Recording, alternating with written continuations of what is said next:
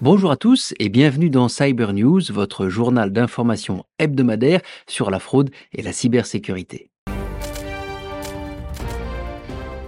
Je commencerai par rappeler que les QR codes sont des liens, les codes QR.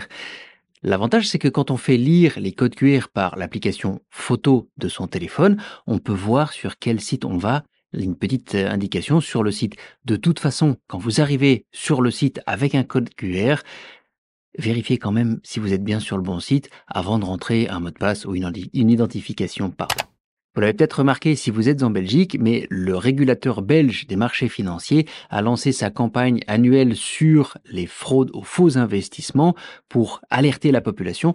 Il est clair que ce type de fraude, on en a déjà parlé, on a même fait un épisode du podcast sur le sujet, augmente. Ce type de fraude explose même et les montants volés sont importants.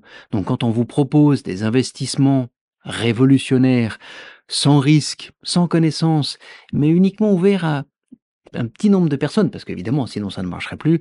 Soyez très prudents, ça ne fonctionne pas comme ça, l'argent facile, ça n'existe pas. Et puis je terminerai avec cette information plutôt insolite qui vient de la société de sécurité Kaspersky. Ils ont découvert sur le dark web que les fraudeurs attaquent des fraudeurs, les cybercriminels essaient d'attaquer les cybercriminels.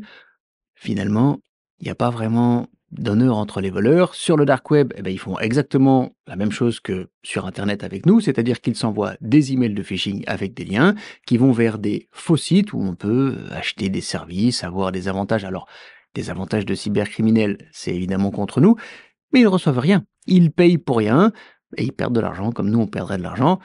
C'est pas parce qu'ils nous attaquent qu'ils sont plus malins que les autres pour détecter les attaques.